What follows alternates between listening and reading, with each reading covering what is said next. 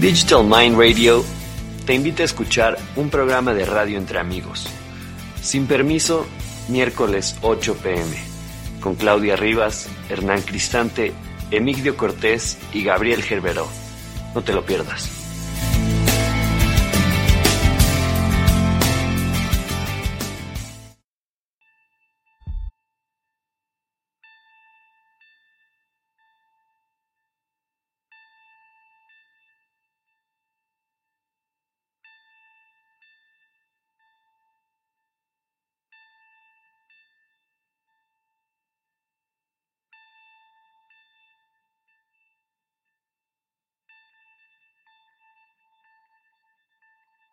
Vigésimo tercer programa.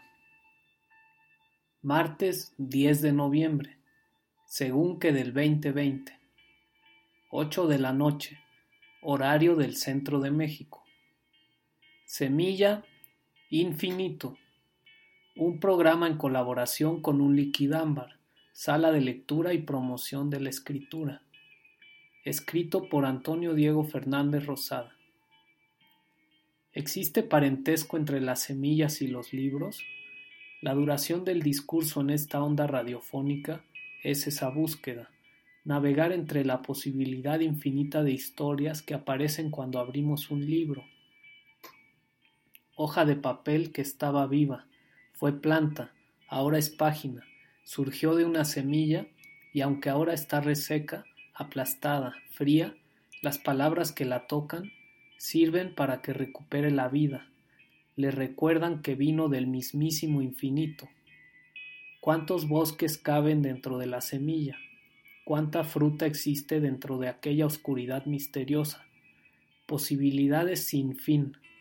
El libro y la semilla, parientes en la familia del infinito. Justamente en esos momentos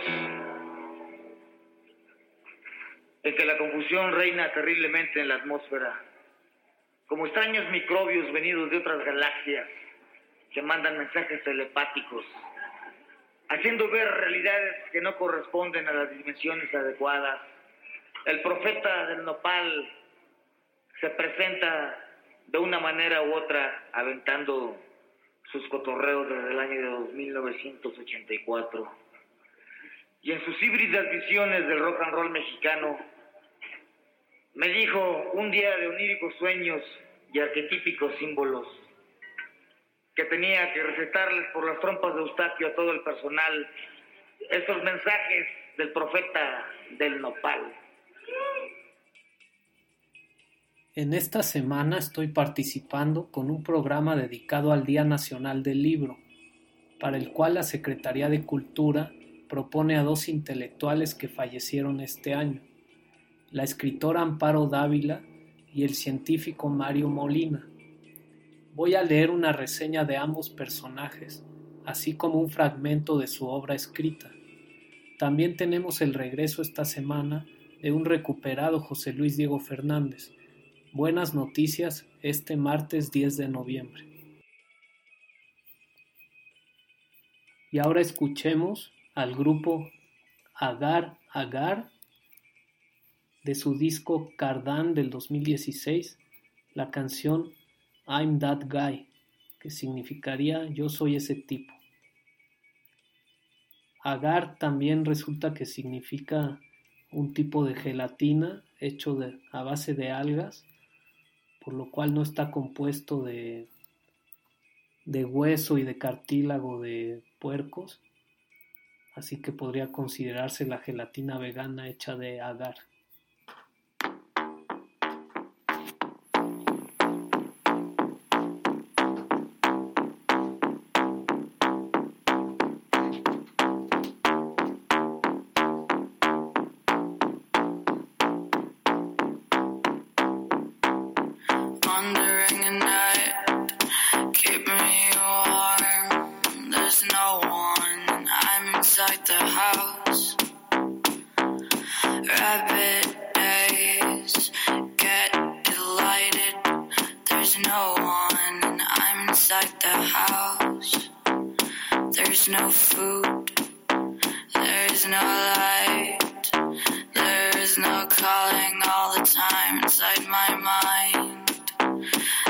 No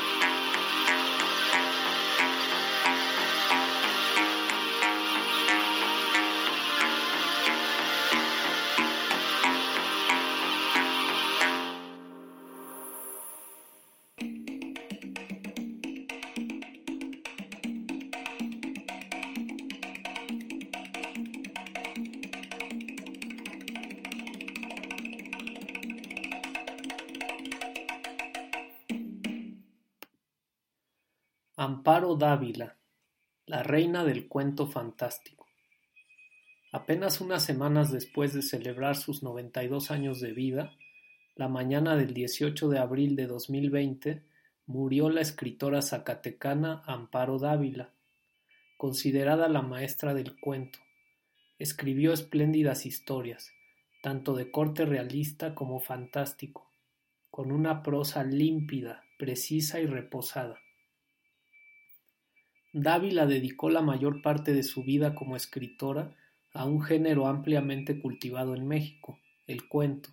Nacida en Pino, Zacatecas, el 21 de febrero de 1928, Dávila tuvo una precaria salud durante su infancia y juventud, lo que la obligó a permanecer encerrada en la casa paterna largas temporadas. Esto, no obstante, le permitió pasar mucho tiempo en la biblioteca de su padre, leyendo con fruición a autores que posteriormente ejercerían una influencia decisiva en su propia obra, como Emilio Prados, Luis Cernuda, Vicente Alexandre, Franz Kafka, Hermann Hesse y D. H. Lawrence. Dávila, quien desde joven se trasladó a vivir a la Ciudad de México, trabajó como secretaria de Alfonso Reyes, incursionó en el mundo de la literatura con los libros de poesía, Salmos bajo la luna de 1950, Perfil de soledades de 1954 y Meditaciones a la orilla del sueño de 1954 también. Sin embargo, su enorme talento creador alcanzaría su punto más alto con los libros de cuentos Tiempo destrozado de 1959, Música concreta de 1964 y Árboles Petrificados de 1977, con el que ganó el premio Javier Villaurrutia ese mismo año. En 2011 dio a conocer su último libro de poesía, El cuerpo y la noche, dedicado a quien fue su cónyuge, el pintor Pedro Coronel, e incluido en su libro Poesía Reunida. En 2015 recibió la Medalla Bellas Artes como un reconocimiento a su obra y apenas en marzo de 2020 obtuvo el tercer premio Jorge Ibargüengoitia de Literatura, que otorga la Universidad de Guanajuato por su relevante trayectoria dentro del género del cuento. También como un reconocimiento a su legado, la Secretaría de Cultura del Gobierno Federal y el Gobierno de San Luis Potosí convocan, desde 2015, al Premio Bellas Artes de Cuento Amparo Dávila. Alguna vez, la poeta y cuentista mexicana declaró en una entrevista Los cuentos son como los hijos para las mujeres, que a uno lo quieren porque es buen muchacho, a otro porque es muy travieso, a otro porque da mucho que hacer. Así pasa con los cuentos. A uno lo quieres porque lo escribiste fácil, de un hilo, a otro porque te costó mucho trabajo, a otro por otras causas. Todos tienen, para mí, una importancia especial. Árboles petrificados. Escrito por Amparo Dávila. Es de noche. Estoy acostada y sola. Todo pesa sobre mí como un aire muerto. Las cuatro paredes me caen encima como el silencio y la soledad que me aprisionan. Llueve. Escucho la lluvia cayendo lenta y los automóviles que pasan veloces. El silbato de un vigilante suena como un grito agónico. Pasa el último camión de medianoche. Medianoche. También entonces era la medianoche. Reposamos. La respiración se ha ido calmando y es cada vez más leve. Somos dos náufragos tirados en la misma playa, con tanta prisa o ninguna como el que sabe que tiene la eternidad para mirarse como el que sabe que tiene la eternidad para mirarse. Nada que no sea nosotros mismos importa ahora. Sorprendidos por una verdad que sin saberlo conocíamos, nos hemos buscado a tientas desde el otro lado del mundo, presintiéndonos en la soledad y el sueño. Aquí estamos, reconociéndonos a través del cuerpo. Nos hemos quedado inmóviles, largo rato en silencio, uno al otro del otro uno al lado del otro. Tu mano vuelve a acariciarme y nuestros labios se encuentran. Una ola ardiente nos inunda. Caemos nuevamente. Nos hundimos en un agua profunda y nos perdemos juntos. Suspiras, yo también. Estamos de vuelta. Ha pasado el tiempo, minutos o años. Ya nada está igual. Todo se ha transformado.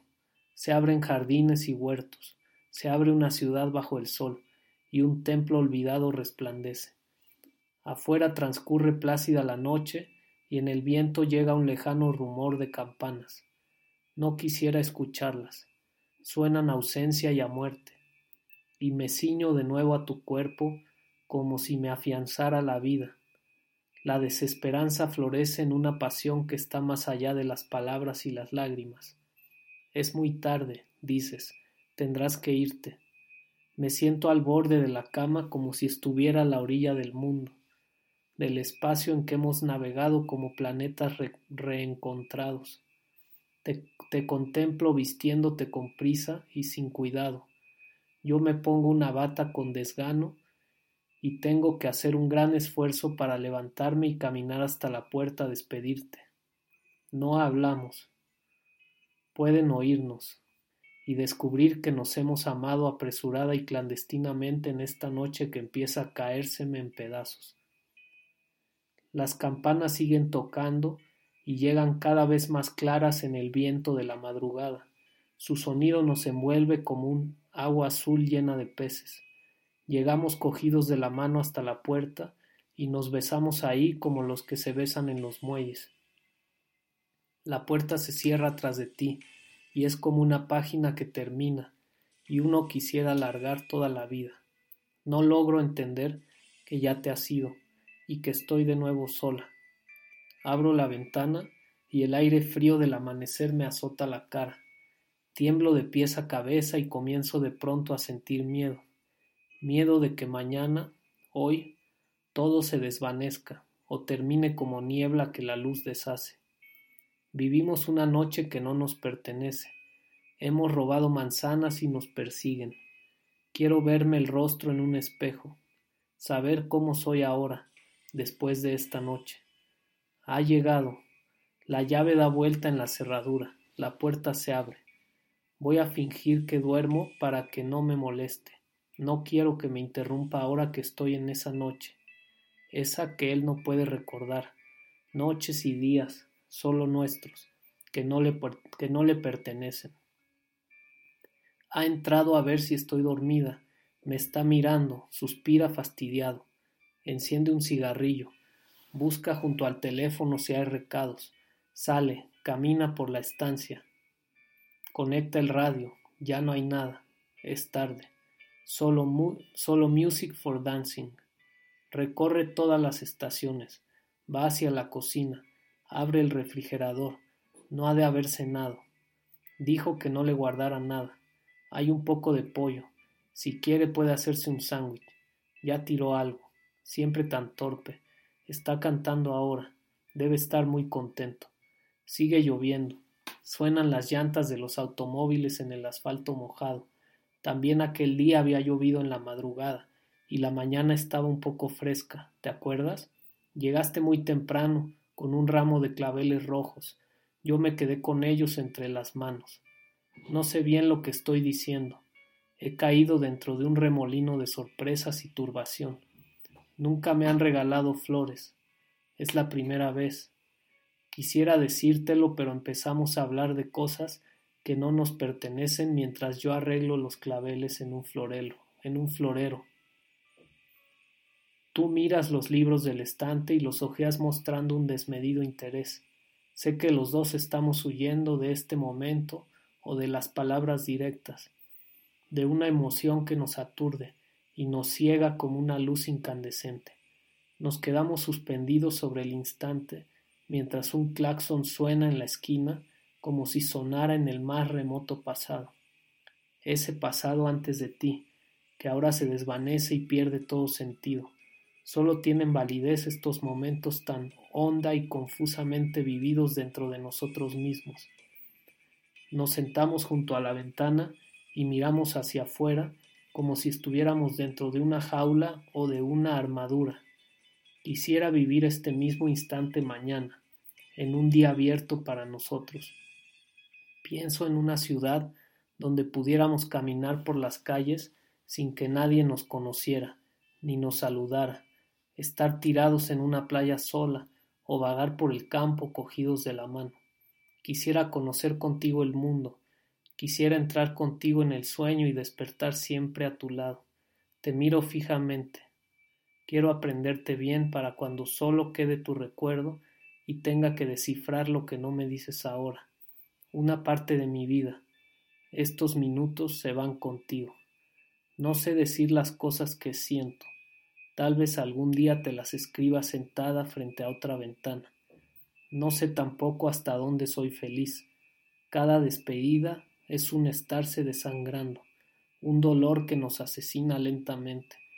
Estamos llenos de palabras y sentimientos, de un silencio que nos confina en nosotros mismos. Tal vez esta habitación nos queda demasiado grande o demasiado estrecha y por eso no sabemos qué hacer con nuestros cuerpos y las palabras. Miras el reloj. El tiempo es una daga suspendida sobre nuestra cabeza. Después vendrá la tarde vacía como esas cuando no estás conmigo, cuando nos separamos y nos falta la mitad del cuerpo. Siento que me está mirando fijamente y suspira. Debe estar cansado. Bosteza. Ha de ser ya muy tarde. Bosteza otra vez y comienza a desnudarse. La ropa va cayendo sobre la silla. La cama se hunde cuando se sienta a quitarse los zapatos. Se mete bajo las cobijas pegándose a mi cuerpo, y su mano empieza a acariciarme. Quisiera poder decirle que no me toque, que es inútil, que no estoy aquí, que sus labios no busquen los míos. Yo ya he salido. Estoy lejos conduciendo el automóvil por la avenida de los sauces oyendo el zumbido de las llantas sobre el pavimento, viendo de reojo cómo avanza la aguja en el cuadrante, setenta, ochenta. Las casas y los árboles pasan cada vez más rápido, noventa, cien. Una niña llora sentada en la banqueta. Necesito llegar pronto. La calle se alarga hasta la eternidad. Un hombre me saluda y sonríe. No quiero hacerte esperar. Paso las luces rojas. Solo importa llegar. Me has estado esperando a través de los días y los años, a pesar de la dicha y la desdicha. Por eso es tan cierto nuestro encuentro. No hay otra manera de decirlo. Corro hacia ti y nos abrazamos largamente.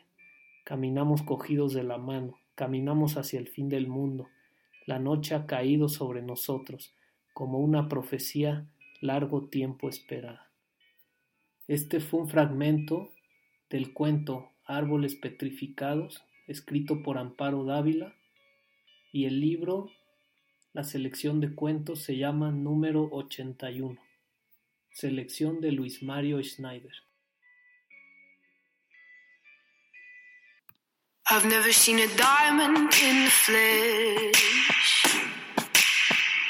I cut my teeth on wedding rings in the movies. And I'm not proud of my dress. In a torn up town, no postcode envy. But every song's like gold teeth, gray ghosts dripping in the bathroom, bloodstains, ball gowns, trash in the hotel room. We don't care. We're driving Cadillacs in our dreams. But everybody's like crystal, Maybach, diamonds on your timepiece, jet planes, islands, tigers on a gold leash. We don't care.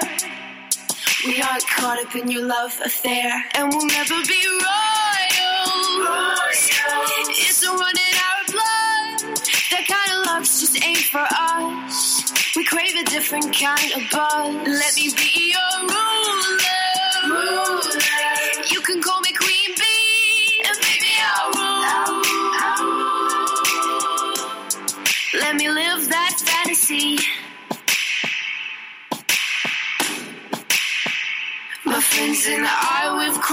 code. We count our dollars on the train to the party. And everyone who knows us knows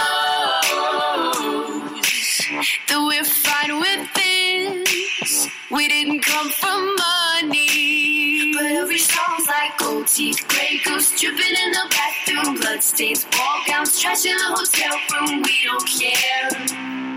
We're driving Cadillacs in our dreams. But everybody's like crystal, Maybach, diamonds on your timepiece, jet planes, islands, tigers on a gold leash. We don't care. We aren't caught up in your love affair, and we'll never be royal. It's a run in our blood. That kind of luck's just ain't for us. We crave a different kind of buzz. Let me be your.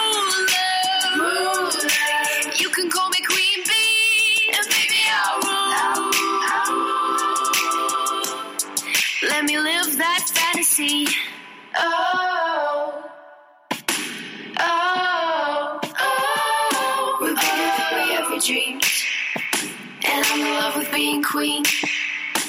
Oh, oh, oh. Caught up in your love affair. And we'll never be royal. It's a run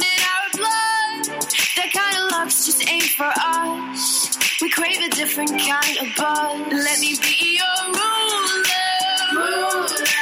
You can call me Queen Bee, and baby I'll rule. Let me live that fantasy.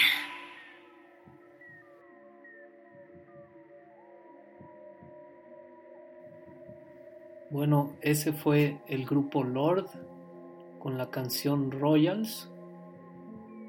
Eh, me gusta la primera frase con la que inicia la canción, la voy a traducir, que básicamente dice, yo nunca he visto la pulpa de un diamante, un diamante en carne, un diamante en carne propia.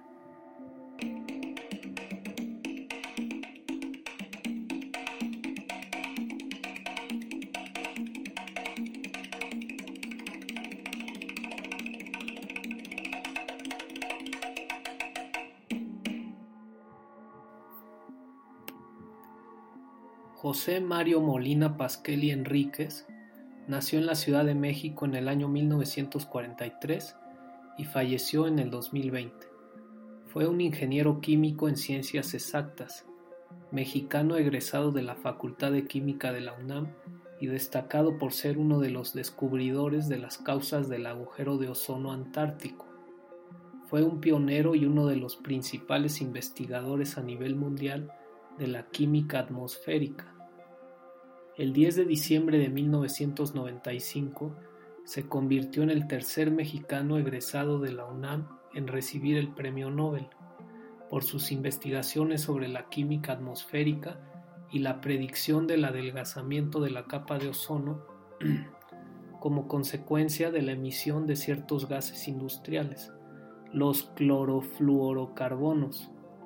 Dentro de la ciencia mexicana, el nombre de Mario Molina tiene un lugar de privilegio. Sus investigaciones lo llevaron a recibir junto con Paul Crutzen y Frank Sherwood Rowland el Premio Nobel de Química y a lo largo de su muy exitosa y brillante trayectoria profesional recibió 105 premios, condecoraciones y reconocimientos, entre los que se cuentan 39 doctorados honoris causa. Fue miembro de al menos 70 academias científicas, asociaciones de profesionistas, colegios, consejos y comités. En el ámbito universitario se desempeñó como profesor catedrático e investigador en ocho de las más prestigiadas universidades del mundo, entre las que se destacan la UNAM y el MIT. Escribió varios libros y publicó más de alrededor de 200 trabajos especializados. También colaboró con capítulos para al menos ocho libros, impartió más de 500 conferencias selectas e innumerables pláticas en las que de manera generosa compartió su vasto conocimiento. A pesar de su larga y productiva, carrera en Estados Unidos, Mario Molina siempre mantuvo su corazón en la UNAM, donde fue doctor honoris causa desde 1996 y profesor extraordinario a partir de 2014. En Estados Unidos, Molina fue asesor del equipo de transición del expresidente Barack Obama para cuestiones del medio ambiente en noviembre de 2008 y desde 2011 fue uno de los 21 científicos que formaron parte del Consejo de Asesores de Ciencia y Tecnología de Obama. Recibió múltiples premios y distinciones, como el Premio Tyler para Logros Ambientales en 1983, eh, la NASA Exceptional Scientific Achievement Medal en 1989, que sería algo así como la medalla a los logros excepcionales científicos que la NASA otorga y el ingreso al Colegio Nacional en el 2003. Molina fue uno de los científicos internacionales que ha logrado salir de sus publicaciones científicas para escalar a las decisiones políticas de la ONU en favor del medio ambiente. Falleció el 7 de octubre del 2020.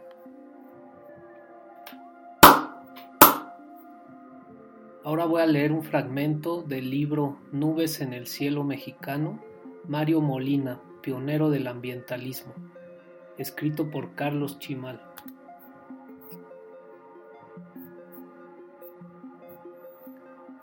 Dice así, un laboratorio en el baño. En 1953, los grandes misterios de nuestro mundo no habían sido explicados. Había que hacer algo y pronto. A los diez años de edad, Mario y su tía Esther llegaron a la casa de Campos Elíseos con algunas cajas en el automóvil de ella. En esos años apenas comenzaba a materializarse el sueño de los hombres fuertes del país por reproducir la ciudad de Los Ángeles en el Valle de México.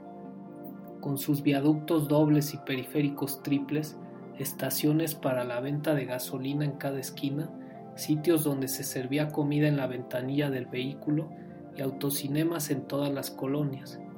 Así que ir de Polanco al centro de la ciudad, hacer las diligencias del día y regresar en paz aún no era una misión imposible.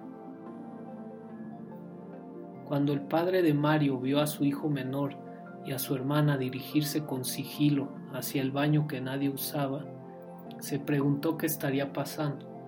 Roberto Molina Pasquel enviudó cuando Mario tenía dos años.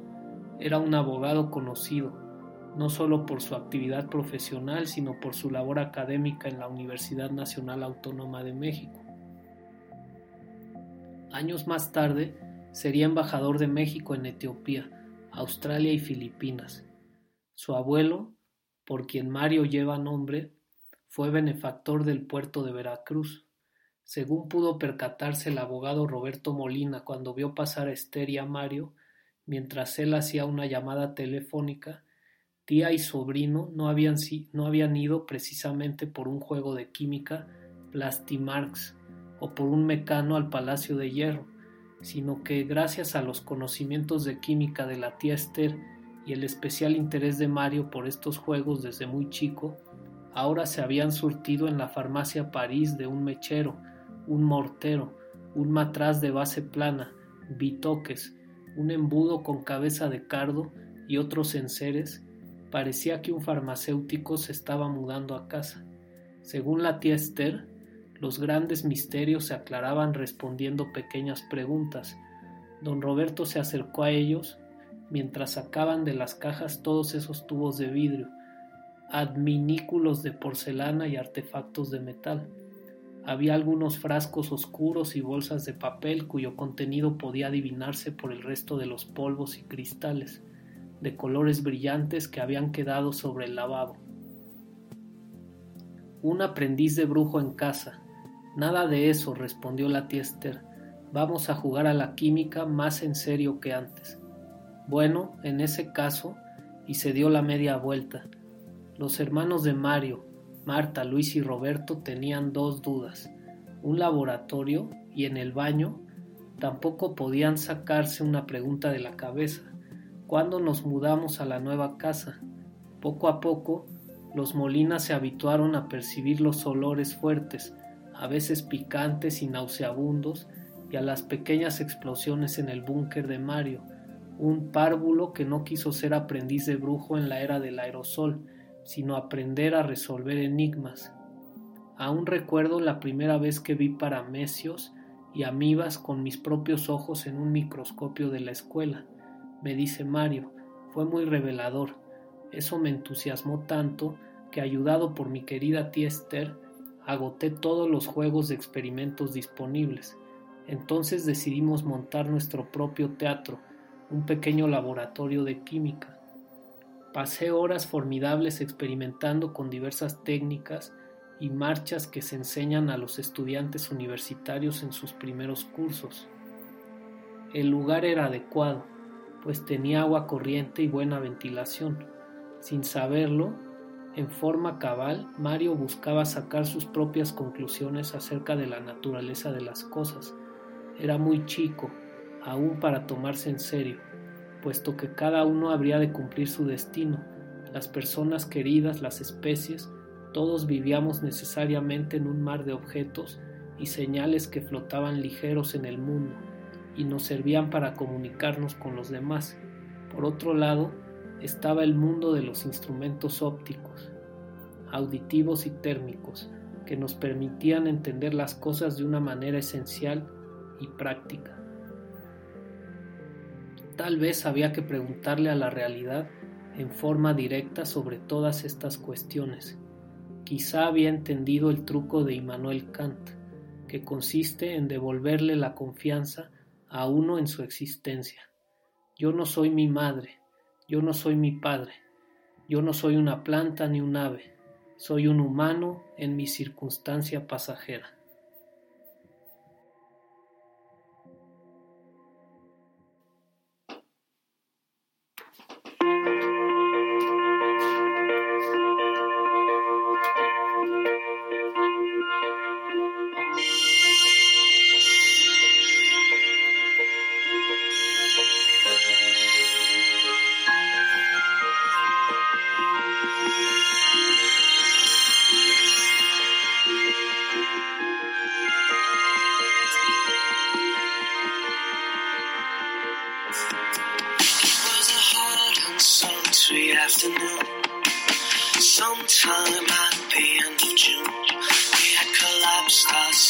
and shade somewhere to conclude our love affair.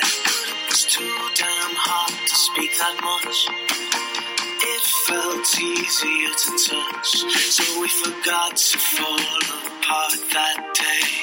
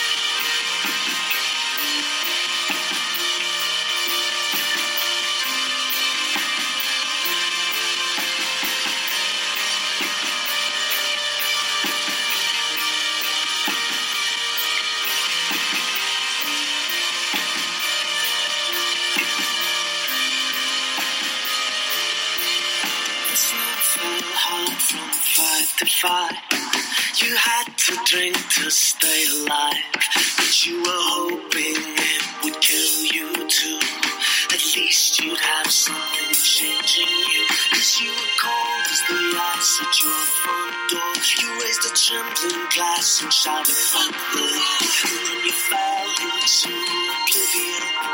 Lying on your bed with your shoes on.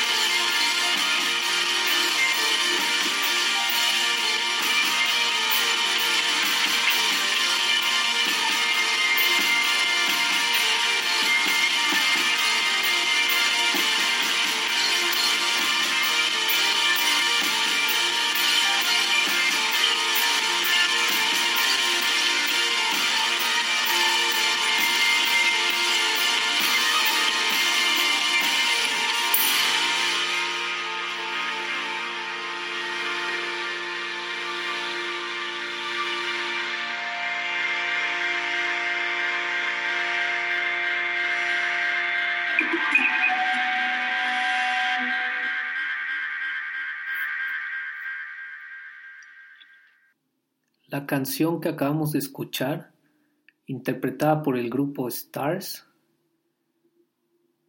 y la canción se llama A Thread Cut with a Carving Knife. El grupo traducido como Estrellas interpreta la pasada canción cuyo título sería Con un cuchillo de carnicero se corta una hebra, un filete quizás. No sé prácticamente nada de esta banda, pero calculo que hace 10 años que me sigue esta canción. Confieso que la voz de la cantante me pasea, parecido al hipnotismo de la hamaca. Y bueno, ahora sí que le a José Luis que regrese su voz. Después de una semana de no estar con ustedes, en donde me tomé un merecido descanso, quiero compartir con ustedes esta semana un perfil de un hombre que se llama Luis Larrea, de ascendencia México-norteamericana. Su papá nació en México, se casó en Estados Unidos y Luis nació allá. Vive en Chicago con su familia. Y lo conocí a raíz de que mandamos a nuestro hijo, a uno de nuestros hijos, a aprender inglés un año con su familia a Chicago. Nuestro hijo tenía 10 años y esto es, que, esto es lo que escribí como forma de homenaje para Luis, para su hijo Zachary y para su esposa. Lo titulo No te preocupas por nada. Extraordinariamente generoso, había visto en la página del colegio de su hijo que se iniciaba ese ciclo escolar con intercambios. Ese año llegarían un niño y una niña mexicanos.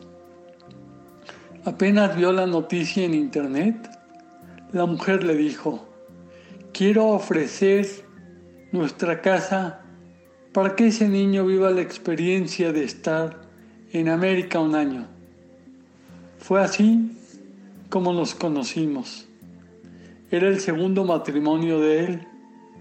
Del primero había nacido cuatro hijas ya todas casadas. En ese momento en su segundo matrimonio ya había enviudado hace algunos años. De esa segunda unión había nacido Zachary, que en ese momento tenía 12.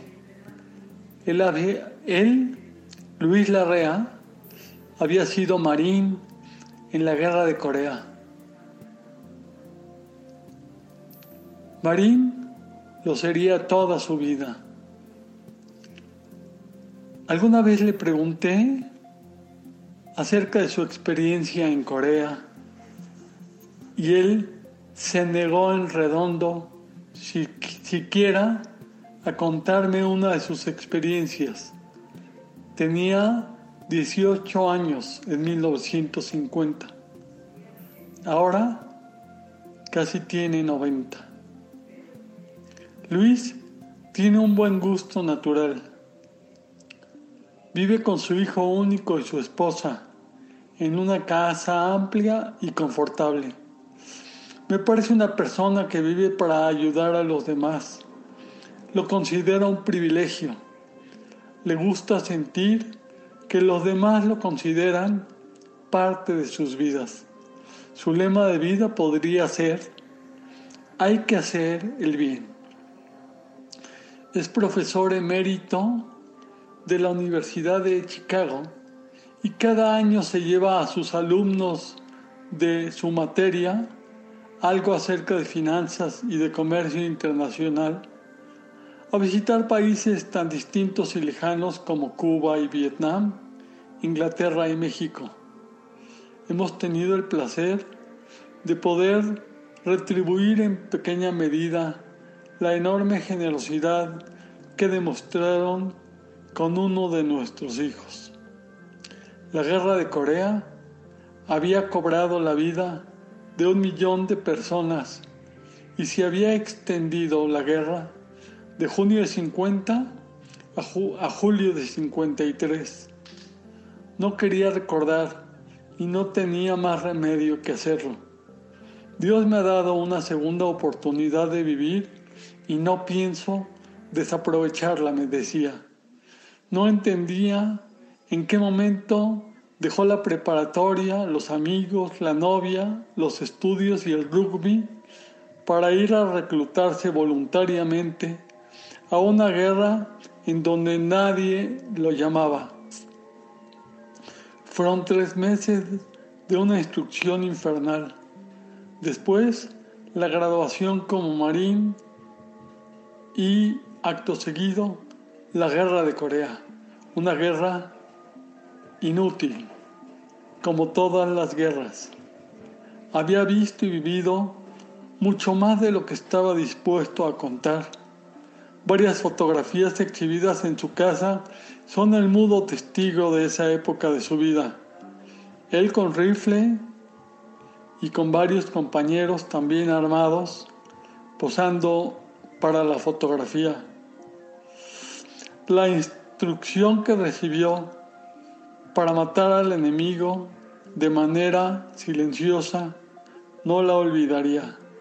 Tampoco las juergas, las peleas, el miedo, la sangre, la muerte, la experiencia de verse metido en una guerra a sus 18 años.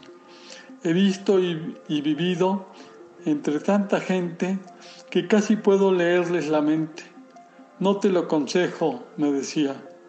Es estar condenado a malas, degradantes, monótonas y trágicas lecturas. Humilde, sencillo, ameno, practicaba su español conmigo. En vez de decirme tú no te preocupes por nada, me decía tú no te preocupas, no te preocupas por nada. Conoce al ser humano hasta el fondo y sabe que nada existe en este mundo más frágil que la virtud. Salió muy herido de la guerra y de las infinitas batallas de la vida. Teme dejar a su esposa y a su hijo adolescente muy pronto. No volveré a estrenar otro coche, me comentaba. Su mirada en Acapulco se perdía en el cielo infinito y en el mar. Había sufrido profundamente. Se le veía en la mirada. Tal vez por eso se conmueve tan evidentemente. Hace siempre gala de una enorme fineza de trato. Su corazón es su facultad principal. Ama a su familia y es feliz con sus alumnos.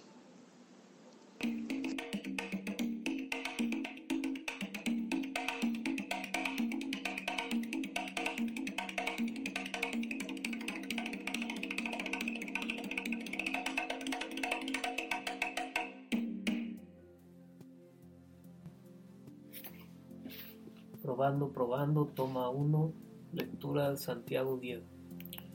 En este momento de incertidumbre que estamos viviendo, tomar bebidas tranquilizantes y dedicar un momento cada día a revisar tu interior ayuda mucho a enraizar y calmar el sistema nervioso. En otoño e invierno estamos más propensos a experimentar ansiedad y un descanso de energía durante el día. Probablemente también el insomnio esté presente. Es por esto que te comparto esta receta para que tu sistema nervioso se reconforte y también duermas como un bebé tomando este delicioso cúrcuma latte con manzanilla antes de dormir o a media tarde. Cúrcuma latte con manzanilla. Ingredientes. Una cucharadita de flores de manzanilla o una bolsita de té. Media taza de agua. Media taza de leche o leche vegana. Un cuarto de cucharadita de cúrcuma o media cucharadita de cúrcuma, según tu gusto, y una pizca de nuez moscada. miel de abeja o el edulcorante que más te guste. Elaboración. Combina el agua y la manzanilla en un casito pequeño y ponlo a hervir. Cuando hierva, apaga el fuego y deja reposar entre 5 y 10 minutos. Cuela la infusión en una taza, enjuaga el casito, echa la leche y la cúrcuma al casito y ponlo a hervir a fuego lento, durante dos minutos revolviendo de vez en cuando. Si es leche vegana, ten cuidado de elegir alguna que no espese con el calor. Mezcla la leche con la infusión y remueve. Endulza si quieres y espolvorea con nuez moscada recién rallada. Siéntate en tu lugar favorito, apaga el celular y disfruta a sorbitos esta leche dorada con manzanilla. Con amor. Nam.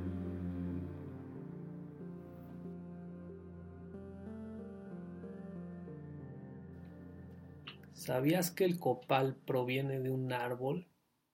Seguro lo utilizaste en Día de Muertos. Su aroma nos abre la puerta espiritual. Copal, aroma purificador y sustentable. En el Día de Muertos, el copal es un elemento que no debe faltar. Se cree que el aroma guiará al espíritu hacia su altar. La resina de copal se extrae de un árbol de tierra caliente en Oaxaca, la comunidad San Miguel Mininaltepec trabaja para que la venta de este producto forestal no maderable le sea redituable y beneficie la economía familiar. El copal no es un aroma cualquiera. Se ha utilizado por siglos en diferentes culturas al considerar que purifica el ambiente y aleja los malos espíritus además de que se usa como agradecimiento u ofrenda en diferentes rituales y eventos religiosos, principalmente de Semana Santa y Día de Muertos. El olor agradable se desprende al quemar la resina, que se obtiene de la bursera copalífera, comúnmente llamado copal. El árbol, que mide desde los 4 hasta los 30 metros, Crece en tierra caliente en estados como Michoacán, Oaxaca, Chiapas y Baja California Sur. El uso del copal data desde la época prehispánica y ha perdurado hasta nuestros días. La demanda por esta resina se incrementa en festividades religiosas, en estados como Oaxaca, cuyas celebraciones son de suma importancia para las comunidades donde existe una mezcla de raíces indígenas con el cristianismo. Esta fue una información de CONAFOR, Comisión Nacional Forestal.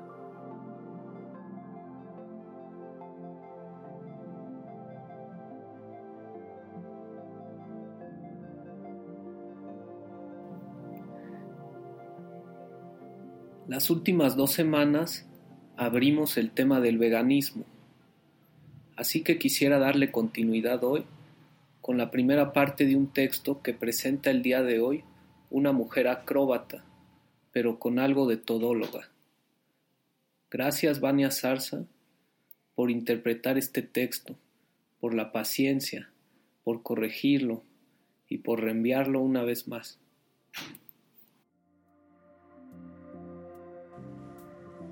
A muchos nos gusta acabarnos el planeta. Por Santiago Diego Fernández Rosada.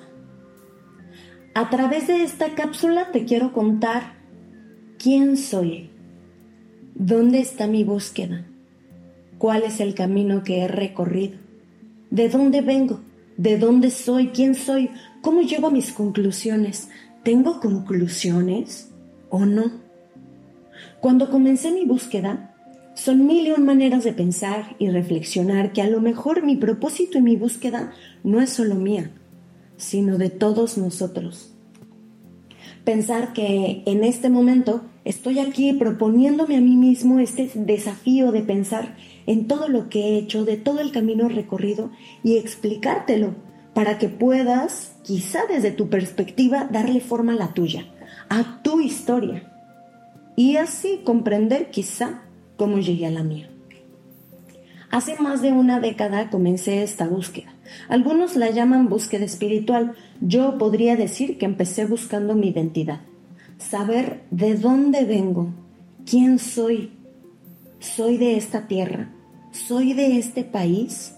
Me definen unos límites imaginarios, me definen unos límites políticos, religiosos, democráticos, humanos. ¿Qué me define? ¿Quién soy? ¿Seré el resultado de las elecciones de todos mis antepasados? Así que empecé a construir mi árbol genealógico a través de las anécdotas de mis familiares, pero mucho de la ayuda del Internet. El árbol genealógico es una herramienta que te ayuda a poner un poco los pies en la tierra. ¿Qué me hace ser de este lugar? ¿Cómo estoy seguro de que mi existencia es existencia? En esas etapas de mi vida, en la adolescencia, me sentía como un personaje que no realmente debería de estar en el lugar donde está. ¿A qué me refiero? Yo soy mexicano, sin embargo, muchas veces en mis relaciones se me juzga como extranjero. Es más, hasta me saludan en otro idioma. Mi físico es ajeno al físico común del mexicano. Sin embargo, mis raíces son muy profundas en este país. Mi árbol genealógico llega hasta 1612. Sí, puedo decir que es un árbol grande. Ancestros que migraron principalmente de España y Francia. Su fruto y su legado llegaron a México. Todo su esfuerzo, su dedicación y su trabajo hizo que esta familia y su herencia floreciera en esta tierra. Y hoy hacen que sigamos vivos. Toda esta colección de genes y de personas que recorrieron el mundo llega hoy hasta mí, aquí, en esta tierra. Por esto México es mi país, es mi casa. Aquí me tocó vivir. Y definir que México es mi casa y es mi país fue un largo trabajo. El sentirme identificado con mi país ha tardado. Cada día agarro más identidad. Cada vez me siento más identificado como ser humano, como ser vivo, como ser viviente. Es por esto que más o menos por las mismas épocas en las que buscaba mi identidad, decidí empezar a cuestionar mi alimentación. Yo soy cocinero de profesión, tengo más de 18 años de experiencia y por eso es que un día decidí preguntarme de dónde vienen los ingredientes de los alimentos que comemos. A confiar o desconfiar de los productos que comemos, de lo industrial o no industrial, de lo natural o no natural. ¿Qué es lo que comemos? Pensé que si somos de una cultura que está acostumbrada a desayunar huevos, a comer carne, a comer pescado, a ver que hay pescado que viene en lata o en sobre, carne en lata, carne en una hamburguesa congelada, ¿qué noción tienes o qué certeza tienes que eso realmente viene del animal que se supone que proviene? Para fines prácticos, todas las reglamentaciones gubernamentales políticas dicen que para que un producto sea ofrecido de una manera específica, debe de contener al menos el 60% de ingredientes que anuncia. Entonces quiere decir que a lo mejor la hamburguesa de carne de papagayo no tiene más que el 60% de papagayo. Y el otro 40%, ¿quién sabe qué puede ser? ¿Podrían ser harinas? ¿Podrían ser semillas? ¿Es posible que sea plástico? Al empezar a cuestionar la alimentación, me pregunté el propósito de los veganos y los vegetarianos. ¿Por qué dejan de comer carne? Y descubrí dos respuestas. Quienes lo alejan de su dieta por motivos de salud, moda, convivencia, religión, o quienes tienen la convicción de que todo ser vivo tiene la oportunidad de existir, al igual que tú. ¿En qué momento la humanidad decidió acabar con todo lo que le rodea? Está bien, me lo como. Si me ataca, me lo como. Si no me ataca, también me lo acabo. Si hay muchos, me los acabo. Y bueno, ya no hay peces en el mar, no importa. Voy a agarrar todos los peces en el mar para que no quede ninguno. No, no sé cuál es el sentimiento del humano, de muchos humanos. No digo que todos seamos así. Pero a muchos nos gusta acabarnos el planeta, acabarnos las especies. Es por eso que un día decidí dejar de comer animales. Es difícil empezar, no cualquiera empieza. Es más difícil si un día vas a un rastro y ves el sentimiento, escuchas a los animales. Si lo puedes oler, si lo puedes ver, si lo puedes escuchar, si lo puedes sentir, entiendes que el dolor no es solamente humano. Proviene de cualquier ser vivo. Cualquier ser vivo refleja dolor. Entonces, entre comer algo que viene de una planta a comer algo de un animal que lloró y gritó y fue privado de su vida y él sabía y no olía nada rico donde estaba y le dio miedo y ya te lo comiste. Hay una delgada línea de dónde está la nutrición. Como dije, nutrición, la alimentación no es lo mismo que la nutrición. Alimentación es consumir lo que sea que tengamos enfrente, lo que se nos antoje, lo que se nos cruce, pero muchas veces eso que se nos cruzó no es nutritivo. Nutrición, en cambio, habla únicamente de nutritivo, nutrientes, salud. Al comer bienestar, pues no hay razón para tener malestar, no hay razón para estar enfermo. Entonces, ¿cuál es el problema? Lo que no hemos entendido como humanidad es que debemos de dejar de comer chatarra, productos procesados, dejar de comer cosas que nos afectan. ¿Y qué es lo que nos afecta? Mm, pues a lo mejor la dieta omnívora. Porque alguien decidió comer animales, resulta que es bueno para todos? A lo mejor no. A lo mejor comer verduras y frutas es lo mejor. Es más, tengo amigos que son radicales. Únicamente comen frutas y hojas verdes. Quiero decir, nada cocido. No comen nunca una papa cocida. O maíz cocido, o frijol cocido, o arroz. Porque a pesar de que eso podría estar en una dieta vegana, para comerlo forzosamente tendrías que calentarlo, cocer, cocinar, desnaturalizarlo propiamente, desnaturalizar, cambiarle su naturaleza y hacerlo más digerible para el humano. Entonces, ¿qué es nutrición? ¿Qué nutriólogo decide? ¿Desde qué punto de vista? ¿Bajo qué costos? ¿Económico? ¿Ambiental? ¿Bajo qué raciocinio? Ahondar en por qué las culturas asiáticas dedicaron su desarrollo hacia el trigo o el arroz, o la soya, que al final es un frijol, o cómo los americanos desarrollaron la, la papa o la yuca, el camote o la batata, el cacao, el maíz, los tomates o los chiles. ¿De dónde proviene lo que comemos? ¿Realmente sabemos? ¿Realmente sabemos cuál es la razón por la que debemos de comer lo que comemos? Una de estas cosas es el chocolate. Todos comemos una barra de chocolate. Cuando realmente así no se comía. El chocolate se debe de beber, no masticar. Ay, pero eso es otra historia.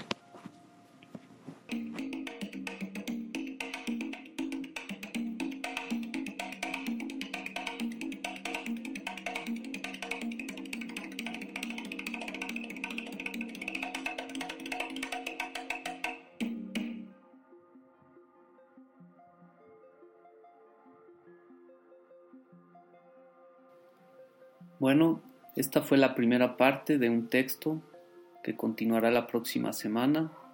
Muchas gracias Vania, muchas gracias Santiago, muchas gracias a los que compartieron y colaboraron el día de hoy.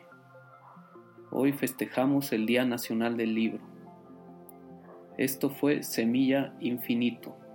Muchas gracias a las personas de Digital Mind por permitirnos tener un espacio en la radio digital. Hasta luego.